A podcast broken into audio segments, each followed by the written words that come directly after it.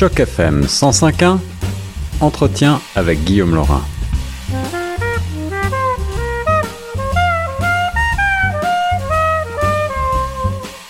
Vous écoutez Choc FM 105.1, je suis Guillaume Laurin et j'ai le plaisir de vous proposer de rejoindre maintenant notre correspondant euh, des États-Unis, le professeur Norman Cornett, pour revenir ensemble sur euh, cette élection présidentielle américaine et euh, l'analyse qu'il en tire ainsi que les défis qui attendent le nouveau président Joe Biden.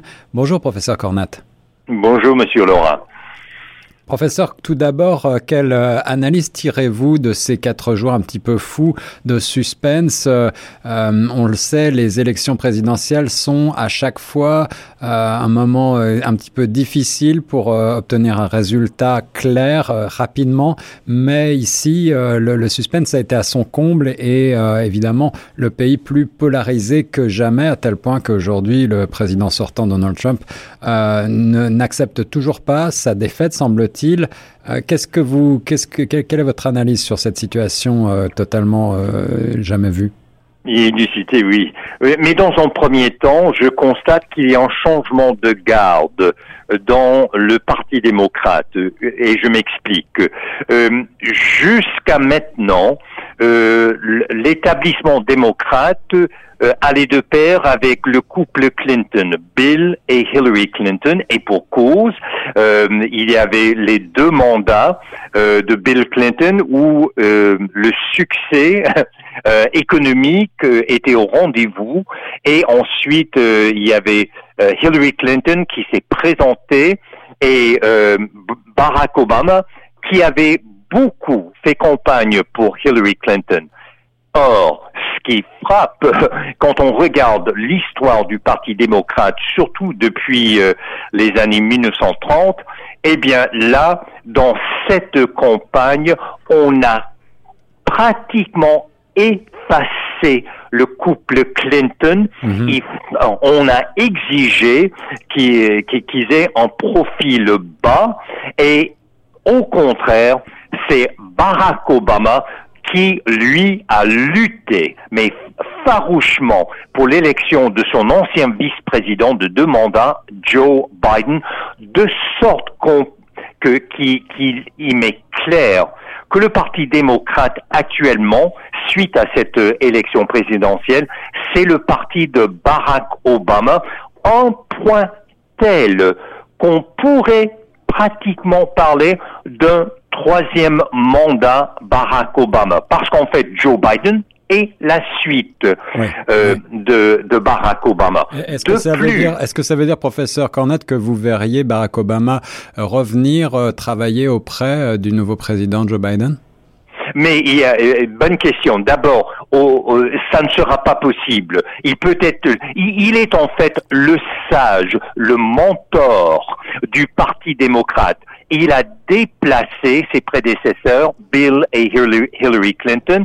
Euh, et euh, là, je rappelle, quand on regarde la, la, lignée politique du Parti démocrate, là, il faut regarder ce qui s'est passé. Euh, il ne peut pas prendre un, un rôle officiel. Bon, Mhm. Euh, par contre, euh, euh, là, il, il devient le conseiller. Et aussi faut-il constater, quand on parle d'une évolution dans le Parti démocrate, le rôle primordial des Afro-Américains dans le Parti démocrate. D'abord, certes, il y a l'ancien président Barack Obama, mais également, et c'est historique, euh, ça fait date maintenant, Kamala Harris, qui est, qui est vice-présidente et, et, qui est afro-américaine. Et, et, ça, il faut le souligner, la première fois qu'une femme est vice-présidente et en plus une femme afro-américaine. Donc, c'est dans la c'est dans la suite des choses des deux mandats de Barack Obama. Et, et, on a cherché à mettre en avant cette figure de, de Kamala Harris. Est-ce que c'est pour donner justement au Parti démocrate euh, en quelque sorte un nouveau visage? Tout à fait, tout à fait, euh, Monsieur Laurent. Et d'autant plus que Joe Biden deviendra le plus vieux président en histoire des États-Unis. 77 ans. Euh, euh, heureusement que la, la, la, suite est assurée par Kamala Harris, qui, qui elle, et, et, c'est pas seulement elle. Regardons, il y a au New, Jersey le sénateur nouvellement réélu, Cory Booker, qui lui aussi euh, voulait se, présenter comme euh, président, euh, comme candidat du Parti démocrate. Et beaucoup, faut-il souligner, dans le sud, dans le cœur du sud des États-Unis, Stacey Abrams, dans l'État de la Georgie, qui, qui fait un travail formidable, un point tel qui pourrait avoir euh, d'autres résultats positifs pour le Parti démocrate au cœur même du sud des États-Unis, dans l'État de la, Georgie. Mais la Georgie, évidemment, c'est là où était le gouverneur de, de l'État, était nul autre que Jimmy Carter.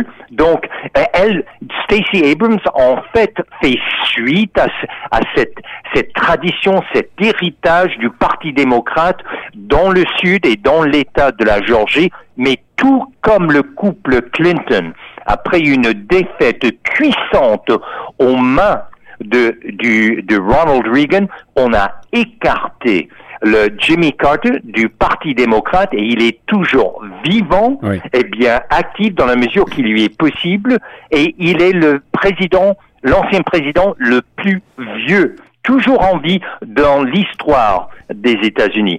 Et, toujours, professeur, à propos de l'âge euh, du nouveau président Joe Biden, pour rebondir sur ce que vous disiez, c'est peut-être un petit peu prématuré, mais on le sait, les présidents américains, euh, très souvent, lorsqu'ils en ont la possibilité, euh, se présentent une première fois pour quatre ans et, et se représentent par la suite à 77 ans, bientôt 78 ans. Est-ce que vous pensez qu'il serait possible pour Joe Biden d'effectuer deux mandats? bonne question. D'abord, il y avait un discours sérieux avant qu'il soit le candidat désigné, encore moins le président désigné, il y avait un, il y avait une partie de, de l'établissement démocrate qui voulait convaincre Joe Biden de dire qu'il va faire un seul mandat hmm. et, et, et, donc euh, Kamala Harris, le choix de la, de la, du, du vice-président ou la vice-présidente dans ce cas-ci était d'autant plus important. Mais finalement, et, ça c'est pas, euh, on n'a pas euh, tranché de, de cette façon-là. Ceci, ceci dit, je, je rappelle, en parlant de cette élection présidentielle, c'est seulement le neuvième président dans parmi tous les présidents qui n'a pas réussi un deuxième mandat dans le cas de Donald Trump. Ça fait mal, évidemment. Euh, le, précédent du, du côté républicain, c'était Bush euh, père, et c'était aux mains du jeune Bill Clinton. Donc, donc il faut voir l'ensemble des enjeux et des, dynamiques. Et, professeur, justement, puisqu'on parle encore du président sortant Donald Trump, euh, quelques mots sur euh, cette situation complètement euh, ubuesque, si vous me permettez l'expression. le président actuel ne reconnaît pas sa défaite. Que va-t-il se passer s'il continue à s'obstiner? Alors, on lui met la pression déjà. Euh, euh, il semble que son beau-fils, Jared Kushner, qui est lui-même milliardaire, est le bras droit euh, de la famille Trump, ainsi que l'épouse de Donald Trump lui met une pression de, concéder la, défaite, de reconnaître publiquement la défaite, en plus, vous avez l'ancien président Bush qui, qui a publiquement, et vous pouvez être certain que les, les grands, euh, les mandarins du Parti républicain ont, ont orchestré cette, euh, cette annonce publique de la part de l'ancien président républicain Bush fils. Donc, et, et, il y a quelque peu de républicains euh, entre autres le sénateur du, de l'Église des Saints des derniers jours, Mitt Romney, ancien candidat à la présidence républicaine contre Barack Obama, lui qui a dit la victoire, elle est là, elle est claire et nette, il faut maintenant, euh, il faut aller de l'avant, il faut plus tenir à la, à la Maison Blanche euh, en parlant de de, euh, de Donald, Trump. mais d'autres républicains, le sénateur Ted Cruz, entre autres, qui certainement va briguer la présidence du Parti républicain, comme il a déjà fait contre Donald Trump, lui, il appuie Donald Trump. Lindsey Graham, sénateur euh, du euh, Caroline du Sud, appuie publiquement Donald Trump. Et on, on constate que des chefs de d'autres pays, entre autres le Brésil, le Mexique et bien entendu la Russie et d'autres, n'ont pas encore euh, félicité Joe Biden. Mhm, ça, mhm. ça aussi, c'est du jamais vu, eh monsieur oui, Absolument important. Avec 290 euh, grands électeurs contre 214 pour Donald Trump, je pense que la, la victoire est relativement claire. Que faut-il penser de, de, des attaques de Donald Trump euh, euh depuis le début de l'élection et même avant concernant ces accusations de fraude? Faut-il les prendre au sérieux? Est-ce qu'il va y avoir des recomptages? Est-ce que il semble que oui, dans l'état l'état de la Géorgie. Et, il faut souligner quand on vous dit le pays est aussi divisé après qu'avant cette élection présidentielle. Parce que quand vous comptez le nom, d'abord, je salue un niveau de participation sans précédent. Absolument. Mais et, le nombre de votes de, euh, pour Donald Trump est fort impressionnant. Donc, dans, dans les États où c'était serré, mais vraiment, la victoire Biden, elle est mince. Elle, est, elle est mince, mais quand même 4 millions de, environ 4 millions de votes euh, c'est par les deux candidats, ce n'est pas rien ça. Oui, oui, oui. non, non, j'en conviens, mais pourquoi je souligne cela? Il suffit d'un cas valable aux yeux de l'équipe légale de Donald Trump et l'homme le plus puissant de son administration, William Barr, procureur général, si, si William Barr croit qu'ils ont une chance avec un cas, ils ont les moyens de poursuivre ce cas-là. Je ne dis pas qu'il va le faire parce qu'il y a une pression énorme sur Donald Trump de la part du Parti républicain. On ne va, on va pas quand même sacrifier toutes les victoires et des victoires inattendues, Monsieur Laurent, dans, surtout dans la Chambre des représentants et de la part des femmes républicaines Là, là encore, on, on a battu des, des, records. Alors, le, conservatisme social est en pleine force, en pleine vigueur dans la Chambre des représentants. La, majorité de Nancy Pelosi et des démocrates, elle est fragile et il risque de perdre d'autres sièges. Alors, et, et, puis le Sénat, c'est kiff kiff en ce moment. Alors là, on parlait d'un euh, des on, est tellement loin d'une victoire claire et nette et c'est là où Donald Trump, William Barr et leur équipe légale vont jouer. Et, professeur Cornette, pour terminer sur ce, volet des choses, qu'est-ce que cela dit euh, de cette élection présidentielle et cette victoire finalement assez serrée et, pas totale peut-être euh, Qu'est-ce que cela dit sur euh, la division actuelle du, pays et, la polarisation actuelle des électeurs américains? Mais ce qui est étonnant, c'est que croyez-le ou non, Monsieur Laurent, dans les comtés les plus frappés par la Covid-19, eh bien, à 93%, ils ont voté pour Donald Trump. Hmm. C'est étonnant quand vous y pensez. Alors, on sait que la pensée de, de Donald Trump elle est encore une force majeure sur le paysage politique américain. Et je tiens à souligner à l'auditoire de Choc FM, il ne faut pas penser que ça, ça c'est, euh, on parle là maintenant des Trumpistes, du Trumpisme, mais non, il faut voir comme la longue durée, comme disait Fernand Braudel, le conservatisme social et ce mouvement à droite dans le parti républicain, ça remonte à Ronald Reagan et ça ne fait que s'amplifier et c'est encore le cas. Quel était le rôle de Donald Trump? Il en était le catalyseur. Mais on a assisté quand même à une forme de, de, euh, de populisme comme on n'en avait peut-être jamais vu aux États-Unis, professeur, avec Donald Trump. Est-ce que vous pensez que, euh, comme il l'a parfois déjà annoncé, il pourrait se représenter en 2024 si, il a le droit. Sur le, sur le plan constitutionnel, il a pleinement le droit et il se peut, au sein des conseils du Parti républicain, il se peut qu'on lui dise, mais attendez, attendez, la, la, revanche sera plus tard. Et on n'a que penser aux candidats républicains Richard Nixon qui a perdu en, en 1960 contre et de justesse contre John F. Kennedy et qui voulait se toujours il était là en arrière-plan pour la présidence. En 64, c'était le, républicain ultra-conservateur, Barry Goldwater, sénateur de l'Arizona. Et là encore, il fallait que Nixon attende. Mais Nixon, il a su patienter. Et là, suite à la démission, euh, enfin, Lyndon Baines Johnson n'a pas brillé un deuxième mandat. Donc, ça, c'était la chance en or pour Nixon de se présenter de nouveau et il a gagné un et ensuite un deuxième mandat. Donc, c'est possible.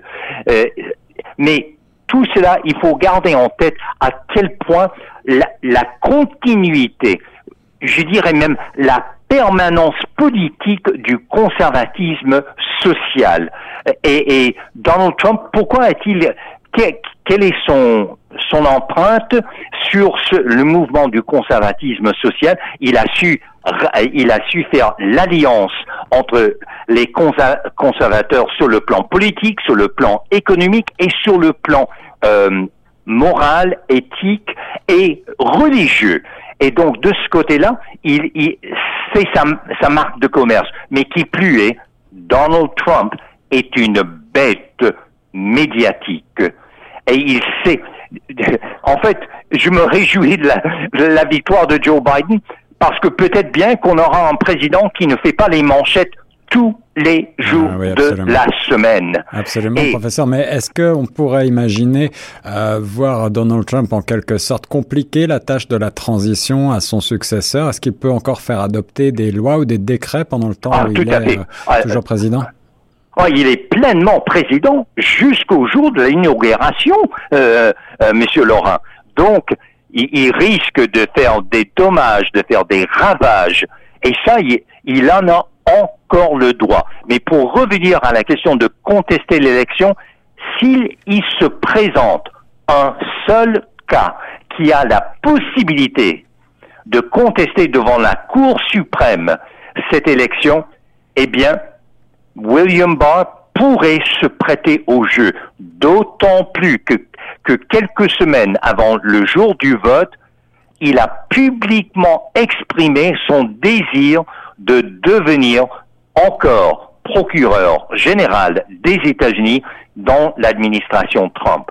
Donc euh, ça, il, il, faut il faut voir cette possibilité. Mais, mais dans un tel scénario, professeur, qu'est-ce qui se passerait? Est-ce que euh, la, la, succession du pouvoir euh, serait ajournée ou est-ce qu'on on serait toujours en, en janvier prochain en droit d'attendre un nouveau président? Mais comme on a fait dans le dans l'élection Bush fils et Al Gore, ancien vice-président démocrate sous dans l'administration Bill Clinton, Là, il s'agissait d'un seul État, c'est-à-dire la Floride, que Trump d'ailleurs a remporté beaucoup grâce au vote latino. Et ça, vous, savez, les démocrates, ils ont du pain sur la planche. Ils ont beaucoup de travail à faire. Euh, ils ont, ils ont eu des pertes presque inexcusables.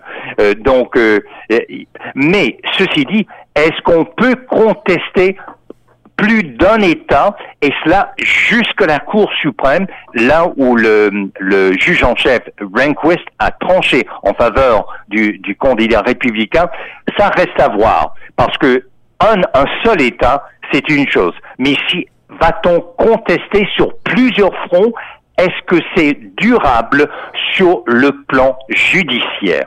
Et c'est ça l'enjeu.